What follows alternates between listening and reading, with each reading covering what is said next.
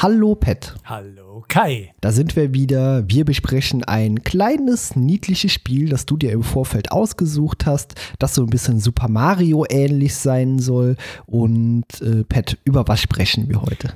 Wir sprechen heute über den Amiga-Klassiker Twin World von Blue Byte aus dem Jahr 1989 und ich würde dir gleich mal widersprechen, dass das ein Super Mario ähnliches Spiel ist, wie du mir es auch äh, per Twitter geschrieben hast, per PN.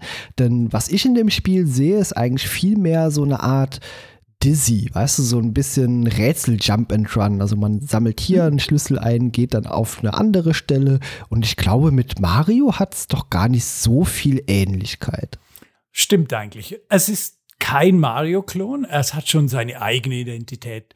Aber ich finde, es spielt sich fast so gut wie das Original Super Mario.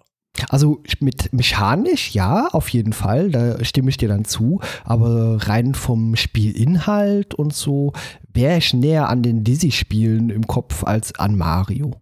Ja, das finde ich einen schönen Vergleich. Es ist nicht so, dass Twin World wirklich jede Menge verschiedene Inventargegenstände hat, wie das der Dizzy dann hatte. Aber man muss schon so ein bisschen mit den Schlüsseln haushalten und so ein bisschen Strategie auch das Level lernen und die verschiedenen Schlüssel am richtigen Ort anwenden, um auch alle Bonusgegenstände holen zu können. Aber schlussendlich ja, bisschen DC spürt man schon. Ja, was ich auch noch drin spüre, das Spiel werden vermutlich die wenigsten kennen. Kennst du das MS-DOS-Spiel Dufus? Da spielt man auch so eine Art äh, Jump and Run und da hat man so einen kleinen Hundebegleiter. Sagt dir das was? Ja, genau. Schon mal gespielt mit dem kleinen Hündchen. Mhm. Genau, ja, und äh, da hat mich auch einiges dran erinnert, weil so von der Sprungmechanik und auch von diesen Gegenständen, die der Spielcharakter wirft, äh, die fliegen so ähnlich wie das mit diesen Springbällen bei Dufus ist. Und daran hat es mich auch ein bisschen erinnert. Stimmt, äh, die, ich nenne es jetzt mal, die Schüsse von äh, dem Hauptcharakter in Twin World sind so Bälle, die er quasi aus den Augen wirft. Und die haben eine ganz spezielle Art, wie sie fliegen. Und die kann man sogar ein bisschen steuern, je nachdem, wie man abspringt oder wie man sich bewegt, während man den Schuss macht. Und ja, das stimmt. Ein bisschen Dufus kommt da tatsächlich rüber. Aber was mich noch mehr an Dufus erinnert, ist die sehr großartige Musik in dem Spiel, die ja auch immer wieder und überall gelobt wird. Also ich weiß nicht, ob du die Dufus-Musik jetzt auch so im Kopf hast, aber wenn du dir da mal ein Video zu anschaust, die ist schon so von der Idee die Identität her so ähnlich. Also weiß nicht, ob man da vielleicht ein bisschen abgeguckt hat, aber sie ist auch so, sie schwingt im Hintergrund so angenehm mit. Sie ist nie aufdringlich und nervt auch nie, aber sie fügt sich so schön in diese mysteriöse Spielwelt mit ein.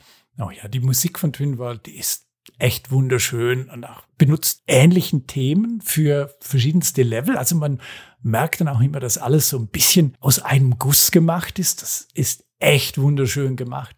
An die Musik von Dufus erinnere ich mich im Moment gerade nicht, aber kam Dufus nicht später? Ja, Dufus war später, ich glaube 91, 92 muss ja. das gewesen sein. Ich weiß es nicht genau jetzt, aber auf jeden Fall später als 89, ja. Twin World war ja Blue Bytes ich glaube, zweites Spiel nach ihrer Tennissimulation Great Courts, wenn ich mich nicht irre. Also das war ein ganz frühes Werk der deutschen Spieleschmiede. Ja, genau, in der Tat. Denn ihr zweites Spiel äh, quasi vor und nach Great Courts. also der ja, zweite genau. Teil, der kam unmittelbar danach, genau. ja, und auch ganz nett, neben der Musik, die ganzen Animationen, die man der Hauptfigur spendiert hat.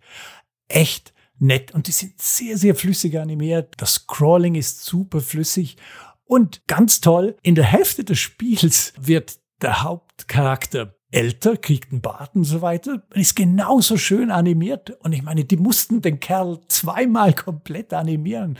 Wer macht denn sowas? Echt ganz, ganz toll gemacht. Ja, ist wirklich toll gemacht. Also, äh, was ja auch so ein bisschen zeigt, wie lang oder wie viel Zeit in so einem Spiel vergeht. Das, bei einem Spiel wie Mario hat man da ja keinerlei Gefühl für. Das ist quasi alles innerhalb, weiß nicht, von ein paar Stunden oder zwei, drei Tagen vielleicht erledigt. Mario sieht immer gleich aus und hier hat man tatsächlich auch so ein Gespür dafür, dass hier Zeit vergeht innerhalb dieser Spielwelt, was wirklich sehr nett ist. Ja, das ist echt nett. Es ändert sich sonst natürlich überhaupt nichts. Also die ganze Spielmechanik bleibt genau gleich, die Fähigkeiten des Charakters bleiben genau gleich.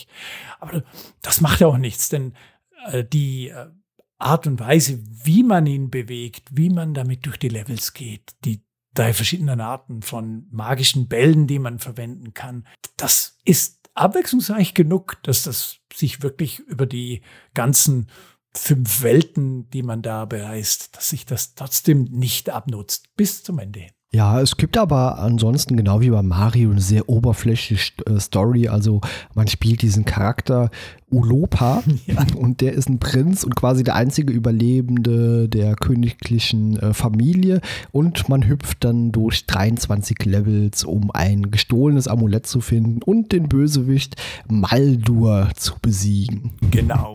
Dafür braucht es ein magisches Amulett und dessen Teile sammelt man in jedem einzelnen der Levels auf. Genau. Und das sind auch schöne Level. Also, die sind jetzt nicht wie bei Mario so diese typische Eislevel oder äh, Kraterlandschaften oder sowas, sondern das ist hier so eine normale Landschaft, so ein Wald, so eine Festung, so eine Art Sumpf und dann letztendlich auch so ein wirklich imposanter Tempel von Maldur. Genau. Und die meisten von diesen Levels, die haben zwei Ebenen. Ein außerhalb, äh, ein innerhalb zwischen denen man hin und her wechselt. Im Wald ist es dann mehr so unten auf dem Boden und oben in den Bäumen. Aber vermutlich, um da den Namen Twin World ein bisschen gerecht zu werden, jedes Level hat zwei Ebenen. Genau, auch das ist nett gemacht. Mhm. Ich sag mal so, beim Anspielen ist mir aufgefallen, dass es eigentlich weniger Geschicklichkeit bedarf als zum Beispiel Mario, das sich deutlich zügiger spielt. Also ich sag mal, hier ist deutlich auf die Bremse getreten, es ist ein bisschen gemütlicher und ich denke mal, der Schwierigkeitsgrad ist auch nicht so enorm hoch. Auch beim mhm. Endboss, wenn man auf Maldur trifft, der so ist ein Drache, oder? Ja, ich würde das daher bezeichnen. Oder sowas ähnliches, genau. Ja. Auch die Feuerbälle, die er eben spuckt, die sind sehr gemächlich mhm. unterwegs und den kann man ganz ohne weiteres ausweichen. Ich glaube, da ist eher das Problem, dass mit der Zeit, auch wie bei Mario, die Zeit abläuft und man dann eher damit in Konflikt kommt. Das stimmt. Die Zeit, die ist oft recht knapp bemessen. Man muss sich dann schon entscheiden, macht man jetzt diesen Abschnitt oder jenen Abschnitt und sammelt dort die Bonusobjekte ein, vor allem Kristalle natürlich die Punkte geben oder äh, versucht man doch noch den Levelausgang zu erreichen, bevor die Zeit abgelaufen ist. Also das, da muss man sich dann schon manchmal entscheiden, denn die Punkte sind ja wichtig. Die sind nicht nur für die Highscore da, die kann man außerdem, äh, wenn man eine Flöte eingesammelt hat, kann man einen Händler rufen und da dann Schlüssel und ähnliche Gegenstände bei ihm einkaufen, falls man zum Beispiel äh, einen der Schlüssel nicht gefunden hat. Ja, auch das ist nett. Mhm. Senkt natürlich auch den Schwierigkeitsgrad wieder ein bisschen ja. herab, weil man eben eine alternative Möglichkeit hat und sich nicht dumm und dämlich suchen muss.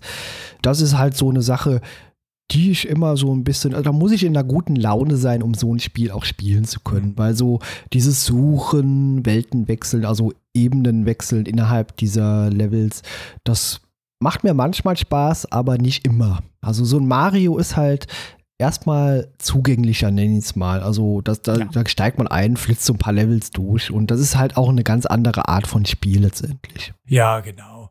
Vor allem auch Twin World ist wirklich so ein bisschen nicht nur Jump'n'Run, sondern ein Erforschspiel, wo man auch mit, äh, es gibt diese ganz kleine Spielmechanik, in dem man den Boden mit einem Tritt aufgaben kann an bestimmten Stellen und dort noch Bonusgegenstände finden. Und das ist etwas, was schon Spaß macht. Und am Anfang macht man das auch häufiger, aber später, wenn man dann mit der Zeit hadert, dann äh, wird diese Art von Mechanik dann weniger genutzt. Aber man sieht schon, es ist ein Spiel, das auch die Erforschung von der Level so ein bisschen äh, dem Spieler nahebringen möchte.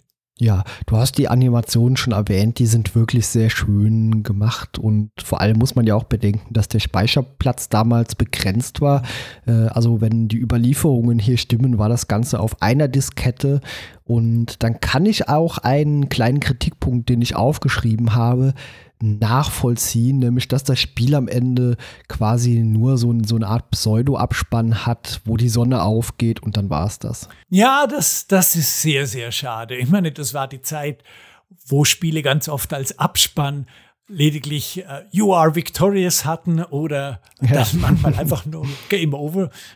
da muss man schon froh sein, dass überhaupt etwas kommt und man sieht immerhin wieder die Sonne im Land aufgehen, was, was schon ganz schön gemacht ist. Aber da hätte ich mir schon auch mehr gewünscht. Das muss ich ganz ehrlich zugeben. Ja, ich denke, das war wirklich dem Speicherplatz mhm. geschuldet. Deswegen macht das das Spiel ja auch nicht schlechter. Ich sage mal, so diesen Abspann, so, dass da hätte man vielleicht zumindest noch irgendwie so ein bisschen was erklären können. Das, das hat man eben nicht gemacht. Mhm. Man hat danach noch so eine Statistik, Highscore-mäßig kann man seinen Namen noch eintippen und dann war es das halt. Ja. ja, so ein bisschen Text hätte wirklich nicht geschadet. Das wäre ja billig gewesen. genau. Hat vielleicht auch nicht mehr drauf gepasst, die 50 Byte. ja, genau. Wenigstens noch der End. Ja, da hat auch nicht mehr drauf ja, gepasst. Dafür wollte man die Sonne aufgehen lassen. nee, aber wirklich ein sehr, sehr bezauberndes, nettes kleines Spiel. Und ja, schaut es euch auf jeden Fall mal an. Kann sich noch lohnen, wenn man Amiga besitzt. Ansonsten ist das natürlich mit Emulatoren auch irgendwie möglich. Äh, aber ja, gewitzte Zuhörer werden da ihre Varianten finden, es doch irgendwie spielen zu können.